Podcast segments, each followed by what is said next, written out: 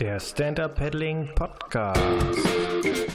Hallo und herzlich willkommen. Mein Name ist Peter Rochel von der SUP Online Academy und hier bist du beim ersten deutschsprachigen Podcast zum Thema Stand-Up Paddling. Hier geht es um Geschichten über das Menschen kennenlernen und um viele Dinge und Hintergründe rund aus unserem Lieblingssport. Heute geht es um das Thema Inflatable Stand-Up Paddle Surfboards und zwar um ein ganz neues Konzept. Dafür habe ich den Stefan von der Firma Tripsticks in der Leitung. Tripsticks hat ein, ja, auf jeden Fall revolutionäres System entwickelt, wie man äh, Stand-Up-Pedal-Boards oder überhaupt Inflatable-Boards härter und vor allen Dingen besser geformt machen kann. Und dafür haben die Jungs auch, ähm, oder beziehungsweise die Jungs und das Mädel auch äh, einen Preis bekommen auf der ISPO letztes Jahr und es geht jetzt bald richtig los mit Serienproduktion und wie das alles funktioniert, das hören wir jetzt von Stefan. Hallo Stefan, herzlich willkommen, schön, dass du da bist. Erzähl doch mal ganz kurz, wer bist du überhaupt und wie bist du zum Thema Stand-Up-Paddling gekommen?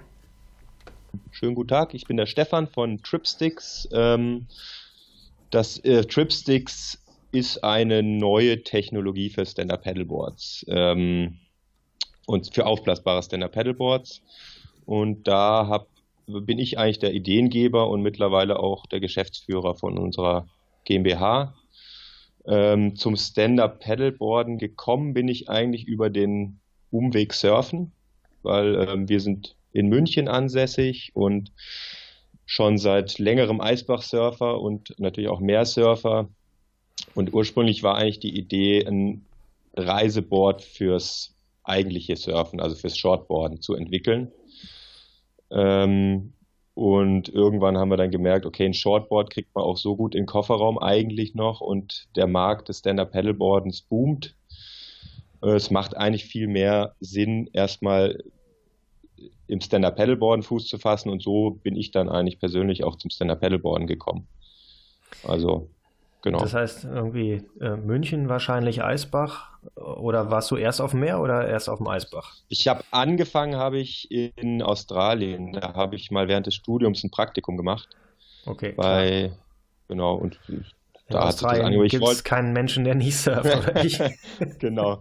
Wobei ich dazu sagen muss, ich wollte eigentlich schon seit der, ja, seit der Schule eigentlich immer schon surfen und, und ja, bin in Konstanz am Bodensee aufgewachsen. Da hat man halt nicht das Meer vor der Tür und irgendwie hat es sich nie ergeben. Ich war dann so hin und wieder mal, war ich im Urlaub am Atlantik und habe mir dann so ein Bodyboard geschnappt oder so und das war es dann auch schon und das habe ich dann 2005 dann eigentlich erst mit, da war ich dann 22, glaube ich, ja, da habe ich das dann umgesetzt, ja. dass ich da eigentlich erst zum Surfen gekommen bin und dann eben jetzt vor circa fünf Jahren zum Stand-Up-Paddleboarden auch. Ja, nicht schlecht. Und aber äh, Eisbach bist du auch äh, unterwegs hin und wieder oder gewesen? Eisbach ähm, nach wie vor. Allerdings habe ich momentan nicht mehr so wirklich Zeit dafür. Also ja. Stu Studium, ähm, Promotionszeit war ich eigentlich so gut wie jeden Tag dort. Ähm, jetzt seitdem Tripsticks immer mehr Zeit in Anspruch nimmt, ja, ich versuche so oft wie möglich zu gehen, aber es, es klappt nicht so richtig. ja. So, jetzt hast du gesagt, Tripsticks ist eine neue Technologie für äh, Stand-Up-Paddleboards. Aber genau. es gibt ja schon Inflatables. Die sind ja auch nicht schlecht. Was ist bei euch anders? Was verbirgt sich dahinter und wie bist du überhaupt auf die Idee gekommen, das Rad nochmal neu zu erfinden? Ähm, ja, das Witzige ist, eigentlich haben wir das Rad gar nicht neu erfunden, sondern als ich diese Idee hatte, ähm, auf die ich jetzt gleich zu sprechen komme, da wusste ich noch gar nicht, dass es Drop-Stitch-Boards gibt. Also Drop-Stitch ist ja diese klassische Technik für aufblasbare Surfboards oder mhm. Technologie. Also wir haben irgendwie zwei, zwei, zwei Laminate oder zwei Matten PVC-Schichten, genau. die miteinander mit ganz vielen Fäden verbunden sind, damit die genau. sich nicht verbiegen und wie ein Luftballon rund werden, sondern ihre Form als Surfboard behalten. Genau. Also der deutsche Ausdruck ist Abstandsgewebe und das äh, sagt es eigentlich schon. Ja. Also man hat zwei Gewebeschichten, die mit Fasern verbunden sind und die verhindern halt oder die, die, die ermöglichen, dass das Ganze flach bleibt und nicht rund wird. Ähm, unsere Idee ist ein bisschen anders. Ähm, da hat man auch schon den ersten Nachteil von diesem Dropstitch. Das Problem ist, dass das Material eben nur in einer einheitlichen Dicke hergestellt werden kann. Also das ist, das Material ist im Prinzip Meterware, das wird in 4 Inch, 5 Inch, 6 Inch eingekauft, ausgeschnitten und zugeklebt sozusagen. Ganz banal gesprochen. Was dabei völlig verloren geht, ist eigentlich das Wichtigste für ein Surfboard und zwar die, die Formgebung, also der Shape. Also ein Surfboard sollte halt in der Mitte dick sein, um halt einen gewissen Auftrieb zu erzeugen und halt in zum Rail, also zur Kante hin dünner sein, um halt wirklich durch die Welle schneiden zu können. Wenn das, das Rail zu dick ist, dann, dann kriegt man das gar nicht reingedrückt ins Wasser sozusagen. Und genauso vorne am, an der Nose und am Tail sollte das auch dünner sein. Also man hat im Prinzip so eine, so eine Dickenverteilung, mhm. was mit Dropstitch nicht möglich ist. Und was wir jetzt machen, wie wir das hinbekommen, ist, dass wir einfach quasi ähm, das Brett in Röhren äh, oder durch Röhren aufbauen, die für sich den Durchmesser über ihre Länge ändern und auch die Richtung. Das heißt, das man muss sich das vorstellen wie so eine Luftmatratze, die aus Röhren aufgebaut ist. Allerdings sind diese Röhren nicht, äh, die, eben, die verändern eben die, den Durchmesser und dadurch heißt, können wir die, laufen, die, Dicke einstellen. Okay, das heißt, sie laufen irgendwie konisch zu, zu den Enden hin zum Beispiel. Richtig, genau. Ja, anstatt irgendwie zylindrisch von vorne bis hinten durchgängig zu sein. Genau. Okay, wofür ist denn das? Ähm, also das heißt, das eine, der eine Vorteil ist, äh, mutmaße ich mal, ich kann ja jetzt bei so einem klassischen Inflatable mit Dropstitch-Gewebe ähm, die Rockerline nur dadurch beeinflussen, indem ich irgendwie die Nähte ähm, entsprechend mit Überlappung ähm, verklebe an den Kanten um die Kanten rum und kriege dann so ein bisschen Nose-Aufbiegung und ein bisschen Tail-Aufbiegung hin. Oder das Ding genau. ist im, hat ein Unterwasserschiff wie ein Frühstücksbrettchen. Genau. so kann man es also, genau, man kriegt also mit so eine, Outline dann natürlich. Also man kriegt keine kontinuierliche Rockerlinie hin eigentlich, sondern ja. eben nur wirklich im Nose- und Tail-Bereich, wo man eben die Oberseite bzw. Unterseite so ein bisschen unterschiedlich beschneidet und sich dadurch ja. eben eine Aufbiegung ergibt. Okay. Und das ist natürlich insbesondere da wichtig, wo ich in bewegtem Wasser bin, also Welle oder eben auch ähm, bewegtes Fließwasser wie Wildwasser zum Beispiel. Da ist das Richtig. wichtig, eine vernünftige Rockerline zu haben, wenn ich damit nur spazieren fahre, in Anführungszeichen. Also ähm, um jetzt nicht despektierlich zu sein, also für Touring und so ist das nicht so wichtig, aber bei Einsatzbereichen wie Welle oder äh, Fließwasser stelle ich mir vor, ist das ein besonderer Vorteil. Genau, also muss ganz klar sagen, unser unsere Hauptzielgruppe für das Produkt sind, sind die Wellensupper. Also die wirklich, ja. ja, wo man, wo eben der Shape dann wirklich ähm, wichtig ist, dass man überhaupt eben, wenn, wenn die Welle jetzt steiler wird, dass man halt wirklich Halt hat. Also ich vergleiche es immer mit, mit Snowboarden oder Skifahren auf einer vereisten Piste ohne Kante. Ja. Und wenn die Kante scharf ist, so wie, dann, dann ist es quasi ein Surfboard mit, einer, mit, einer, mit einem dünnen Rail. Okay, das heißt also, wir haben einmal das, es ist röhrenartig aufgebaut. Ich habe es ja gesehen, wir haben uns auf der ISPO zumindest kurz gesehen. Ich habe mit deiner Kollegin mhm. länger gesprochen, so haben wir überhaupt dann irgendwann auch die Idee entwickelt, da mal drüber zu sprechen, auch im Podcast. Mhm. Ähm, das sieht ja schon ein bisschen speziell aus und es fasst sich auch ziemlich speziell an, muss ich ganz ehrlich sagen. Das heißt, diese Röhrenform, noch sieht man sie. Ich weiß nicht, ob das, ähm, wenn ihr in Serie geht, auch so beibehalten werden soll, ob man das weiterhin, ob das weiterhin sichtbar bleiben wird. Aber es ist ja nicht nur die Röhre, es gibt ja noch was, äh, was euch besonders macht und ihr habt ja auch noch einen Preis dafür bekommen. Ich glaube genau. 2016, ne, auf der ISPO. Genau. Ähm, Wofür also genau habt ihr den bekommen und was ist noch speziell an eurem Konzept? Also den Preis auf der ISPO 2006 haben wir bekommen für die äh, 2016. Kategorie 2016 war das. ja. ähm, Habe ich 2017 gesagt? Egal. Nee, 2006, 2016 war es. Achso. Ähm, 2016, ähm, da haben wir den Preis in der Kategorie Summer Hardware gewonnen. Mhm. Ähm, genau, und äh, ausgezeichnet wurde eigentlich eben diese Technologie.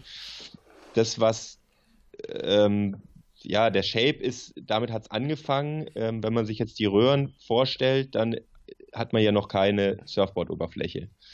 Der nächste Gedanke bei der Entwicklung dieser Idee war eigentlich, was mache ich mit diesen Zwischenräumen? Und ich habe damals promoviert und habe da irgendwie in den verschiedensten äh, Anwendungen habe ich Granulat unter Vakuumeinfluss gesehen. Ähm, zum Beispiel, also das, das naheliegendste Beispiel ist Kaffee. in der mhm. Vakuumverpackung. Also das, das, das, wird eben, wenn man das, dieses Pulver unter Vakuum setzt, wird es halt steinhart. Und genau das ist eben das, was wir jetzt im, in unseren Boards machen. Also diese Zwischenräume zwischen den Röhren sind mit einem Granulat aufgefüllt. Dann ist da natürlich noch um das komplette Ding nochmal eine Hülle drumherum und man kann ein Vakuum anlegen und hat dann eben solche stabförmigen ähm, Stringer, sage ich jetzt mal, wenn mhm. ein Vakuum angelegt ist. Wenn jetzt aber kein Vakuum angelegt ist, sind diese Partikel bewegbar beweglich und man kann das Brett dann eben falten oder rollen, wie man will. Okay, um das mal, ich weiß nicht, ob jetzt jeder, der zuhört, ein Bild im Kopf hat. Ich habe es ja gesehen. Ähm, also ihr müsst euch vorstellen, das sind mit Luft gefüllte Röhren, die vorne und hinten spitz zulaufen können, aber nicht müssen.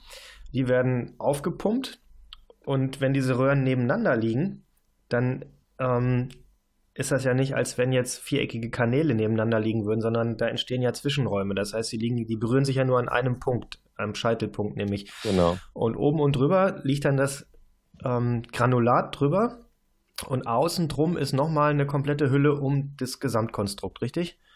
Genau. Und dann Sonst würde das Pulver ja wegfliegen oder das Granulat. So, und jetzt hast du gesagt Vakuum. Wir brauchen aber auch Druckluft. Das heißt, die Röhren werden aufgepumpt, wie bei einem normalen Inflatable Board. Genau. Und der Zwischenraum zwischen Außenhülle und den Röhren mit dem Granulat drin, da diesem Zwischenraum wird die Luft entzogen. Das heißt, da wird ein Unterdruck aufgebaut. Das heißt, ähm, es gibt auch noch zwei Kammern in diesem Board. Nicht nur eine genau. einzige Kammer, sondern es ist ein Doppelkammersystem. Genau. Also das Witzige ist eigentlich, dass wir eigentlich mit dem Shape angefangen haben. Also wir wollten dieses, dieses Problem des, des Shapes oder des Shapens lösen für ein mhm. Inflatable. Ja. Und die, die ganzen anderen Vorteile, also wir haben jetzt einerseits den Vorteil der Formgebung, dann den Vorteil de, de, der Steifigkeit, also mit dem Granulat, das bringt natürlich nochmal eine Steifigkeit und aber auch eben Sicherheit. Das äh, Problem ist eben bei den, bei den Inflatables, die momentan so auf dem Markt sind, die meisten haben da, haben da nur eine Luftkammer. Wenn man da irgendwie ein, eine Beschädigung hat, dann geht die Auftriebswirkung früher oder später verloren. Ja. Was jetzt auf dem See, sage ich mal, nicht so tragisch wäre, aber wenn man jetzt zum Beispiel im Meer ist ähm, und man hat irgendeine Strömung, die im, im, blödesten Fall auch noch aufs offene Meer rausgeht ähm, und man hat dann keine Boje, sage ich jetzt mal, dann äh, ja, ertrinkt man relativ schnell. Also es gibt, man hört ja immer wieder in Medien, dass irgendwelche Surfer nach Tagen gerettet werden. Also da gab es jetzt irgendwie in, in, Australien einen Fall vor einem halben Jahr oder so, ähm, wo ein Japaner aufs Meer rausgetrieben wurde und den haben sie dann, ja, weiß nicht wie viel Kilometer von der Küste entfernt wieder ich gelesen, ja. rausgefischt und jetzt, ich glaube in Schottland oder so gab es jetzt auch einen Fall, ja, jetzt erst ja, vor ein paar Tagen. Und ja, ich meine, es, es muss nicht passieren, dass da ein Leck drin ist, aber wenn es passiert, dann äh, ja, ist das lebensgefährlich. Und in unserem Fall kann man im Prinzip das Brett auch unaufgeblasen ins Wasser schmeißen. Also es ist, es ist nicht mal nur das Zwei-Kammer-Ding, sondern man hat ja das Granulat auch noch. Das, das schwimmt sowieso, ja. Das heißt, selbst wenn das Brett mit Wasser verläuft, man hat immer das Granulat, das einem Auftrieb gibt. Ja. Und das sind so, ja, ich weiß nicht, so 10 Kilo Auftrieb oder so, 10, 15 Kilo müssten es auf jeden Fall sein. Also so, dass man auf jeden Fall eine Boje hat, an der man sich festklammern kann. Ja. Jetzt seid ihr ja im Prinzip noch, ihr seid ja ein Startup, oder? Kann man das so sagen? Genau. Genau. Das heißt, ähm, man kann eure Boards noch gar nicht wirklich kaufen. Ihr seid ganz kurz vor der Serienproduktion und jetzt sprechen wir mal von ihr und du sagst wir. Wer, wer steckt denn eigentlich dahinter? Also wie viele seid ihr? Wir sind eigentlich so zu dritt, sag ich mal. Also die, die wirklich im Unternehmen arbeiten, das bin ich als, äh, ja, als Geschäftsführer und Gründer. Dann haben wir noch den Bene dabei, der ist ähm, Sportwissenschaftler und ähm, hatten sehr viel Know-how, äh, was die Sportgeräteentwicklung ganz allgemein angeht. Ist auch ähm, Surfboard-Shaper, der shaped auch zum Beispiel für ein, ähm, viele Bretter für den Münchner Eisbach. Also, mhm. weiß nicht, ob ich jetzt mal ein bisschen Werbung machen kann für ihn. Riot Surfboards. Mach's halt. Riot Surfboards, äh, okay. super, super Boards, yeah. sehr, sehr stabil. ähm, genau, und dann haben wir noch die Anne, das ist eine Sport, Sportökonomin und Ökon, Ökonomin, so rum. Ähm, die macht Marketing PR und die ist eher Superin als Surferin. Also der Bene und ich, wir kommen eher vom Surfen ja. und eben über den Umweg zum Suppen und die Anne die suppt sehr gerne und surft eher weniger. Ja. Genau. Und dann hat man natürlich noch, wie es halt so ist, irgendwie hier noch einen Designer, der einem helfen kann oder jemand, der filmen kann. Also, also die, die drei, die ich jetzt hier genannt habe, das ist halt der Kern. okay, Ganzen. und ihr habt, äh, beziehungsweise du hast die Idee gehabt, wahrscheinlich dann in Verbindung mit dem Bene irgendwie, wahrscheinlich nicht über Nacht die super Eingebung, ich mache das jetzt, sondern dann habt ihr irgendwie zusammengetan, habt überlegt, wie könnte man das anstellen. Und dann also los. Man muss dazu sagen, das Team hat sich, hat sich verändert. Also die Idee ja. ist ähm, von 2011. Ja. 2011 hatte ich dazu die Idee, da war ich noch mitten in der Promotion drin und habe da so nebenher am Wochenende rumgetüftelt, ein bisschen programmiert. Also man muss auch dazu sagen, diese, das, das größte, die größte Herausforderung dabei ist einfach überhaupt mal ein Shape aus diesen Röhren rauszukriegen. Wie fertigt man diese Röhren, dass am Ende eben ein gewünschter Shape rauskommt. Und da habe ich über mehrere Jahre einen Algorithmus geschrieben, der einem diese Schnittmuster ausgibt. Ja. Und genau, dann 2012 Patent angemeldet, einfach mal ins Blaue rein. Da gab es nur ein Proof of Concept eigentlich, so ein 30 Zentimeter Surfbrett. und wichtiges. Und dann ähm, über zwei Stipendien erstmal finanziert, und zwar das Exist Gründerstipendium. Das kommt vom ähm, deutschen Wirtschaftsministerium zu 50 Prozent und vom, von der EU, aus der EU zu 50 Prozent. Und dann hatten wir nochmal das Flügge-Stipendium. Das ist ein bayerisches Gründerstipendium. Das kommt vom bayerischen Wirtschaftsministerium. Ja. Und jetzt wollt ihr in die Serienproduktion gehen und braucht Kohle und dafür habt ihr jetzt eine Crowdfunding. Ähm, Ganz genau.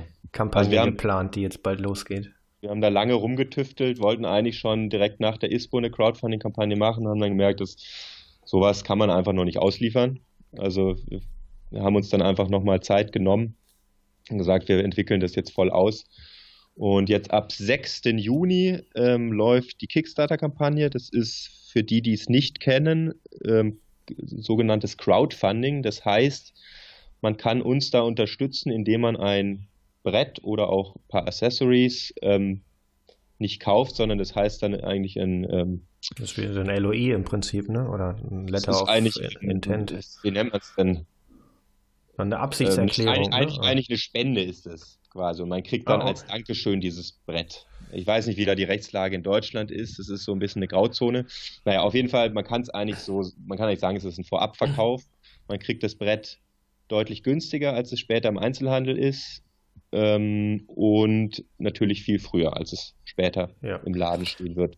Wobei es gibt ja auch eine Absicherung, das heißt, wenn die Finanzierung nicht zustande kommt, dann kriegt man ja quasi als Investor dann oder als ähm, Kampagnenteilnehmer seine Kohle auch zurück, ne? Genau, das läuft so, also das ist das All-or-Nothing-Prinzip, ähm, das, da die, das da Kickstarter macht. Das heißt, man muss vorher ein, ein Ziel definieren, wie viel Geld man einnehmen möchte. Und zwar kalkulieren, kalkulieren, kalkulieren wir dann natürlich, ähm, wie viel brauchen wir, um überhaupt jetzt in Serie gehen zu können. Also wenn wir dann irgendwie 2000 Euro einnehmen, da kann man nicht viel mit anfangen. Und derjenige, der eben dann so ein Brett kauft, ähm, gibt seine Kreditkarte, seine Kreditkartennummer an. Das wird dann blockiert von Kickstarter, dieser Betrag.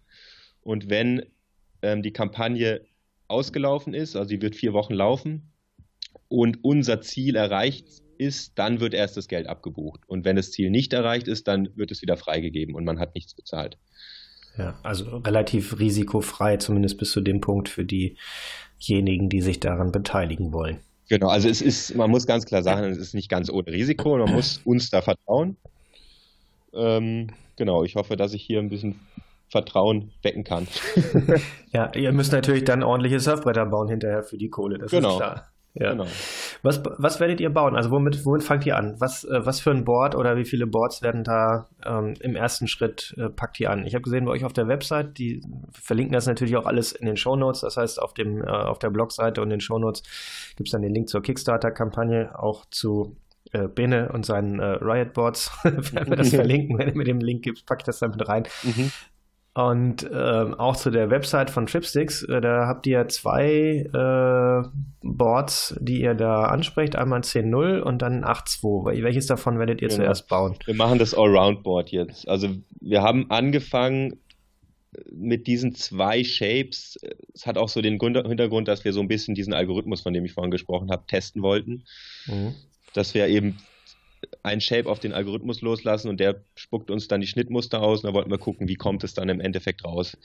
Ähm, jetzt Richtung Serie haben wir dann gesagt, okay, wir müssen uns jetzt auf ein Board konzentrieren, weil wenn das, wenn die alle Fertigungsschritte hierfür stehen, dann ist es auch ein relativ kleiner Schritt auf einen anderen Shape. Und wie der Name Allround schon sagt, ist halt einfach da äh, die Anwendung einfach breiter. Und da haben wir gesagt, okay, jetzt machen wir erstmal das Allround-Board und 2018 hoffentlich gibt es dann auch das Waveboard. Also sobald ja. das Allround-Board in Serie ist, dann Vollgasentwicklung Richtung Waveboard 8.2. Ja, wobei das, was ihr auf der Expo liegen hattet, ähm, war das das Allround? Das war Oder das war Allround. das noch ein anderer Shape, ja. Ne? Aber es ist ja schon auch ein bisschen. Noch, ja. Da hat man noch ein Waveboard, also das, das 8.2er dabei, das sah aber, muss ich sagen, damals noch nicht so schön aus. das haben wir ja. mitgenommen, weil wir halt zeigen wollten, es gehen auch noch andere Shapes. Ja. Ähm, der Shape vom Allround-Board ist, ist ausgereift, genau. Okay, und der Vorteil jetzt nochmal äh, zusammengefasst, also auf der einen Seite habt ihr jetzt, ähm, haben wir jetzt ein Board, das, äh, was die Rockerline angeht, auf jeden Fall einen deutlichen Vorteil hat im Vergleich zu bestehenden ISAP, äh, ähm, ISAP-Konzepten. Mhm. Du hast gesagt, auch das mit den Kanten ähm, ist ein bisschen besser, wobei es bleibt ja immer noch eine runde Gummikante. Ne? Es ist ja, wird ja keine scharfe mit Takt an der Edge äh, das sein, stimmt. wo du wirklich äh, Spray mit verteilen kannst. ähm, ja, also das, das, das, wobei ich da das, das Wichtigere finde ich auf jeden Fall, dass das, das Rail dünn ist. Klar, diese Kante ist ja. schön und da werden wir sicher auch in Zukunft. Wie dünn ähm, ist die Kante dann? Wie dünn seid ihr an der Kante in Inch? Um mal so einen Vergleich zu haben. Also jetzt ähm, in Inch, äh, wir haben hinten am Tail ist zwei Zentimeter dick, das Brett. Ach, echt? Ja, das also, ist natürlich ein krasser. Und ich kenne ja nur die zweieinhalb, vier. oder? Ja, ja, genau. genau. Das ist natürlich cool. Das habe ich gar nicht, ähm, habe ich gar nicht mehr so richtig auf dem Schirm, als ich es gesehen hatte. Aber das ist natürlich cool. Also, weil, genau, also wir ähm, haben da in, in der Mitte des Bretts ist es irgendwie circa viereinhalb Inch dick. Das ist die dickste ja. Stelle. Und es, wird, es läuft halt nach hinten und nach vorne halt schmaler zu. Ja. Und wie gesagt, diese Kante, klar, die ist, die ist nicht unwichtig. Ähm, und meine Entwicklung hört nie auf, sage ich jetzt ja. mal. Ihr habt ja schon ordentlich Prototypen auch äh, Probe gefahren und gesurft und alles. Wie ist das, also jetzt mal ab von jeder Eigenwerbung jetzt, Stefan, wie ist das von den Fahreigenschaften? Ich habe gesehen, ihr habt ja, diese Röhren, die sieht man ja, ne? Man sieht das ja, wenn genau. das äh, Vakuum gezogen wurde, dann ähm, ist das ja nicht wie jetzt ein klassisches Surfboard wie ein Malibu. Ähm, äh, unten glatt oder rund, sondern oder oder äh, wie bei einem Windsurfer ein V, sondern du hast mhm. im Prinzip eine vier, fünf, sechsfach Konkave da drin. Also genau, so, ein, kleine, so Multichannel sozusagen. Ja, genau. Wie wirkt sich das aus? Merkt man das überhaupt? Ist das oder macht das nichts? Ist das völlig wurscht? Ähm, gute Frage. Ähm, was auf jeden Fall ein Unterschied ist, dass es sich in der Welle, wenn man jetzt sagen wir mal eine glatte Welle runterfährt, dann hat man zum Beispiel beim Dropstitch oder auch bei einem Konkav so ein bisschen das Problem, dass sich das gerne ansaugt. Also ja, das haben die Leute, die mal, mit, die mal mit dem Dropstitch in eine Welle gefahren sind, die wissen jetzt wahrscheinlich, wovon ich rede. Ja. Ähm, dadurch, dass wir halt diese Channels haben und auch dadurch so ein bisschen Turbulenzen erzeugen, wahrscheinlich, also wir hatten unser Brett jetzt noch nie im, im Windkanal oder im, im Strömungskanal, ähm, es saugt sich nicht an, sagen wir mal. Also das heißt, ähm, du musst nicht hinten erstmal auf die allerletzte Rille vom Tail treten, damit vorne was hochkommt und dann fängt es an, sich aufzuschaukeln. genau so, ja. Also ich meine, ähm, lassen wir mal die Kirche im Dorf, es ist immer noch ein Inflatable. Ja. Ähm, ich finde, man hat einen Riesenspaß bis eineinhalb Meter Wellenhöhe, würde ich mal sagen. Mhm. Alles, was größer ist, da ist das Allround-Board eh zu lang für. Ja. Ähm, genau. Also es ist, ich finde, eine, eine super Reiseoption halt. Also gerade für, für die Leute, die auch, die auch Wellen reiten, also mit dem Shortboard. Ja. Es gibt immer die Tage, wo man am Strand steht und es zu klein ist. Und also wir waren jetzt Sieht aber viel cooler aus, wenn man so ein kleines Board hat. nee, ich war jetzt gerade in, in Italien, in Levanto, vor einer guten Woche mit zwei Surfern, die noch nie auf dem Sub standen. Und da war es dann, wir hatten wir einen Tag, da, das war einfach zu klein fürs Shortboard und die, der, der eine, der Alex, der war sechs Stunden mit dem Sub im Wasser und ja. hat er einen Riesenspaß. Ja, das glaube ich. Genau. Ja, gut. Ähm, Thema Reise, Packmaß. Ich habe gesehen ähm, und jetzt äh, war auch die Vermutung, ich habe es auf den Bildern auf eurer Website nochmal gesehen, da habt ihr ja auch ein Bild. Ähm, übrigens, äh, geiles äh, Rucksackkonzept, das habe ich mir vor zwei Jahren schon mal angeguckt. Irgendein amerikanischer Hersteller hatte das. Ähm, ich finde das ja total clever, ne? Das mit den Falten? Ja. Dem, ja, das, das machen wir aber nicht mehr so. Ach, ah, echt? Okay. Ich finde es einfach praktisch. Ich bin ja. halt extrem viel unterwegs mit Inflatables, also auch immer ja. mit Bus und Bahn und Flieger und alles mhm. und alles drin. Und entweder sind die Taschen zu groß oder zu klein oder zu eng mhm. oder was. Und da hast du es halt komplett variabel. Aber gut, es hat auch Nachteile, haben, klar. Genau, wir haben, äh, also du sprichst jetzt von dem Rucksack, den man so von vier Seiten zufaltet, oder? Ja, genau. Da sind wir wieder von abgekommen. Also es ist super praktisch zum Einpacken, das sehen wir auch. Allerdings beim Fliegen hat man Probleme, weil man halt dann diese, ja. die Ecken sind immer offen. Ja, okay. Und dann hast du, du das, das Brett läuft über ein Laufband und dann sind irgendwelche Haken oder so. Also man kennt es ja von den, von den Surfboard-Taschen, oder ich kenne es zumindest davon, dass man auf einmal ein riesen Loch dran hat, weil das, die Tasche an irgendeinem Haken hängen geblieben ist oder so. Ja. Und da sollte schon nochmal was drum sein, gerade an den, oder auch, auch an den Ecken. Ja. Und deswegen haben wir da jetzt ein neues Konzept entwickelt. Ähm, sehe ich nächste Woche. dann du, fliegst morgen nach, du fliegst morgen nach Korea in die Fabrik, ne? Genau, ich fliege ja. morgen rüber und da sehe ich dann auch den Rucksack, den neuen und ja. also da kann man auch, wenn der jetzt, äh, da wird auch noch weiterentwickelt. Also es ist jetzt, wenn wir jetzt im Juni die Kampagne fahren und der Rucksack da noch nichts ist, da haben wir auch noch genug Zeit, den noch zu optimieren, dass der auch tiptop ist. Also ist, wir wollen da wirklich auf der ganzen Linie Top-Qualität liefern. Genau. Ja, und ähm, das Packmaß, muss man aber auch sagen, ist, wird größer ausfallen als jetzt bei einem Drop-Stitch-Board. Ne? Einfach aufgrund genau. von Granulat und der Röhrenkonstruktion ist es etwas sperriger beim Einpacken als ein, genau. äh, als ein, ja, als ein Single-Layer sowieso, aber auch als die Double-Layer wahrscheinlich in der Größe. Ne? Ja, also man muss sich das so vorstellen, man hat ja beim Drop-Stitch, das kann man wirklich flach aufeinander legen wenn man die Luft rauslässt. Also da, da sind ja nur diese Fasern zwischen, den, ja. zwischen der Oberseite und Unterseite. Und wir haben natürlich immer das Granulat drin und das lässt sich halt auch nicht wegdiskutieren. ja. ähm, genau. Es, was aber passiert ist, sobald man die Luft aus den Röhren rauslässt, geben die wiederum Volumen frei und das Granulat kann sich halt umverteilen. Ja. Was einerseits natürlich dann überhaupt erst das, das Falten ermöglicht und andererseits auch eben, es kann auch so seitlich ein bisschen weg. Also es, ja, wie dick ist das ohne Luft? Ein, zwei Zentimeter vielleicht an den dicken Stellen. Ja. Genau. Ja, also es ist, es ist sicherlich ein bisschen größer, aber es geht auf jeden Fall in jeden Kofferraum rein. Also wir hatten jetzt am Wochenende waren wir paddeln, da hatten wir zwei Bretter im Golfkofferraum. Ja, so als okay, gut, ja das äh, brauchst du mit anderen Boards auch. Außer du nimmst sie aus der Tüte raus, dann äh, kriegst du vielleicht auch drei, wenn du die ganz eng eingerollt hast. Ja, mein Rekord ist, glaube ich, sechs Boards im Twingo. mit Paddeln und Schwimmwesten und einem Shishi.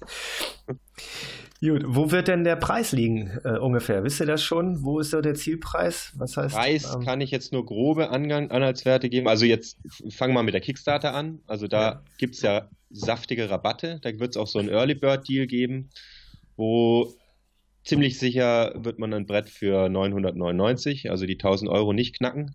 Mhm. Ähm, da wird es dann, müssen wir mal schauen, so 20 bis 30 Bretter wahrscheinlich geben mit diesem Early Bird. Dann gibt es noch einen Super Early Bird. Äh, nee, sorry, das war der Super Early Bird, also der, ähm, der billigste Preis. Und dann geht es halt ein bisschen hoch bis auf ja, so circa 1200 in der Kickstarter-Kampagne. Im Einzelhandel sind wir dann wahrscheinlich später so bei ja, 1500, vielleicht ein bisschen günstiger. Da will ich jetzt nicht zu viel versprechen. Hm. Aber mehr als 1500 wird es nicht werden. Es ist also, auch so, dass, dass da ja. eben ja, hochwertige Materialien jetzt einfließen. Gerade in der Außenhaut nochmal ähm, was Hochwertigeres haben wir da jetzt noch genommen. Und ich eben, ich fliege jetzt morgen rüber und erfrage dann mal die aktuellen Kosten der Produktion. Okay, das heißt, dann, wenn die Episode ausgestrahlt oder gesendet wird, dann bist du wahrscheinlich schon wieder hier und dann gibt es auch vermutlich schon einen Preis. Ne? Dann gibt es schon einen Preis, genau. Also ich meine, ja. wenn der ausgestrahlt wird, dann läuft der eh ziemlich ein paar Tage später die Kampagne schon an. Ja. Insofern, da müssen wir es dann wissen. cool. Sehr gut, ja, total interessant. Ich muss ja ehrlich sagen, ich habe auf der ISPO, bin ja dreimal dran vorbeigelaufen. Ich hatte das vorher schon irgendwo gelesen. Ich weiß nicht mehr, wo ich über euch gelesen hatte im Vorfeld. Also diese Optik ist ja schon speziell. Da bin ich halt stehen geblieben, ist angeguckt und gedacht, also sieht irgendwie komisch aus, aber macht total viel Sinn. Unabhängig davon, dass natürlich auch alle großen Hersteller irgendwie auf dieses äh, Doppelkammersystem bei Inflatable irgendwie schielen und versuchen, mhm. darum zu basteln, eben aus diesen Sicherheitsaspekten. Man sollte halt nicht unbedingt irgendwie mit einem 14er Tourer zum Aufpusten ähm, eine Downwind-Tour planen und irgendwie 18 ja. Kilometer über offenes Gewässer fahren. Das ja. ist einfach eine blöde Idee. Ähm, kann man machen, aber nicht alleine. Ähm, und das würde natürlich, äh, ja, das zahlt natürlich darauf ein, plus der Vorteil der, der, der deutlich höheren Steifigkeit, du sagst ja selber, also an Hardboard kommt man noch nicht dran, aber ähm, deutlich steifer als die Standard-Inflatables mit genau. den neuen Technologien, ob jetzt MSL oder SSL oder wie sie es alles nennen, äh, Double Layer quasi direkt miteinander verklebt. Mhm. Ähm, damit kann das locker mithalten oder geht es genau. sogar deutlich drüber hinaus? Ja, es ist halt immer so eine Frage, mit wie vergleicht man es? Also momentan ist man ja da im Stand der Technik ist, ist momentan so 6 Inch Dicke. Ja. Und mit Dicke, mit der, mit der ja, Erhöhung der Dicke steigt klar. halt auch die Steifigkeit. Also ja, Stichpunkt Flächenträgheitsmoment, die Techniker der Zuhörer wissen jetzt, wovon ich spreche. Ähm, genau, also ich meine, wenn man unser Brett gegenüber einem Brett der gleichen Dicke, einem Dropstitch-Brett vergleicht, dann sind wir deutlich steifer. Ja. Also sind jetzt ungefähr so bei der Steifigkeit von einem 6-Inch-Board, würde ich mal behaupten. Das heißt, mit den äh, 4-Inch dicken Red Pedals, äh, Whip, ähm, das hat ja die Stringer an der Seite, glaube ich, drin, diese umgebauten genau. Segellatten, damit nimmt ihr es locker auf, meinst du? Also habe ich jetzt noch nicht gegengetestet, aber würde ich schon behaupten mal so, dass wir das damit ja. locker aufnehmen, äh, aufnehmen können. Plus dünnere genau. Kanten und plus dünnere Kanten. Also man muss sich mal muss sich vorstellen, selbst wenn man mit, wenn man das jetzt hinbekommen würde, die, die Länge dieser Abstandsfäden im Dropstitch ähm, hinzubekommen in der Fertigung, was, ja. äh, was ein, ja, was eklig ist, sage ich jetzt mal. Dieser Webeprozess ist ja hochkompliziert. Ja. Und man dann eben auf einen Dropstitch von, von einem Inch geht, das knickt einem sofort weg. Ja, also zumal die kriegst ja die Kanten gar nicht mehr vernünftig geklebt. Du kannst ja, ja nichts mehr ausgleichen da. Das wird ja, also wahrscheinlich, ich weiß nicht, wie viele mhm. Versuche man da bräuchte, um da eine vernünftige Serienproduktion hinzukriegen. Also würde ich jetzt mal annehmen, ne? Dass das. Äh, hm, ja, weiß ich jetzt nicht. Würde man wahrscheinlich schon irgendwie hinkriegen. Ja. Aber wie gesagt, ich meine, die, die, beim Dropstitch kriegt man die Steifigkeit hauptsächlich über die Dicke hin. Ja. Deswegen ist ja der Standard 6 Inch momentan, weil man halt dann sagen kann, ja, wir haben ein steifes Board. Klar. Ja. Aber halt kein Shape. okay, gut, dann sind wir soweit äh, durch. Ich ähm, halte euch auf jeden Fall die Daumen, dass das alles klappt und dass ihr die Kickstarter-Kampagne, dass ihr da so durchkommt, dass ihr das ähm, fix beisammen habt. Mhm, ähm, und ähm, wir haben dich euch dazu überreden können, noch eine kleine Verlosung mit äh, rauszuhauen. Das heißt, du bist jetzt in Korea und dann gibt es noch Prototypen, die er da anguckt und hin und her, unter anderem auch für Zubehör wie Finn.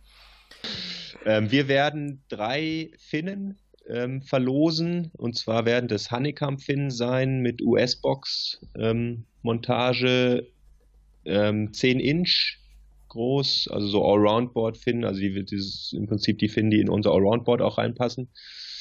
Ähm, und die werden wir auf unserer Facebook-Seite in einem Gewinnspiel verlosen. Perfekt. Genau. Ja, genau wie es funktioniert, packen wir dann in die Show Notes beziehungsweise auch in den Blogartikel mit rein und äh, entsprechend verlinken, dass es möglichst einfach ist, da mitzumachen. Damit möglichst viele eine Chance bekommen und natürlich die besten drei dann eine Finne kriegen. Und zwar Super. eine richtig gute, nicht so ein Gummiding, sondern ihr habt gehört, Honey, Honeycomb, Glasfaser, ähm, feinste Ware für US-Finbox.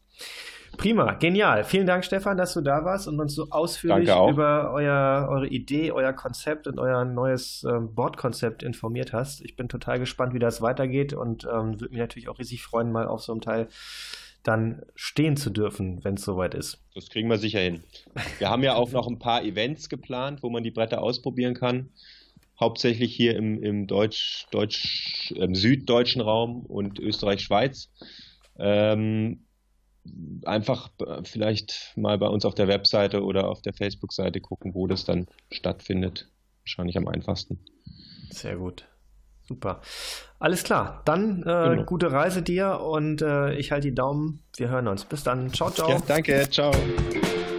Das war's auch schon für heute.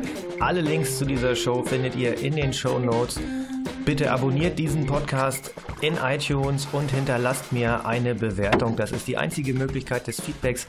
Und äh, wenn es euch gefällt, empfehlt es weiter, sagt es anderen und gebt uns eine gute Bewertung. Vielen Dank, bis bald, euer Peter.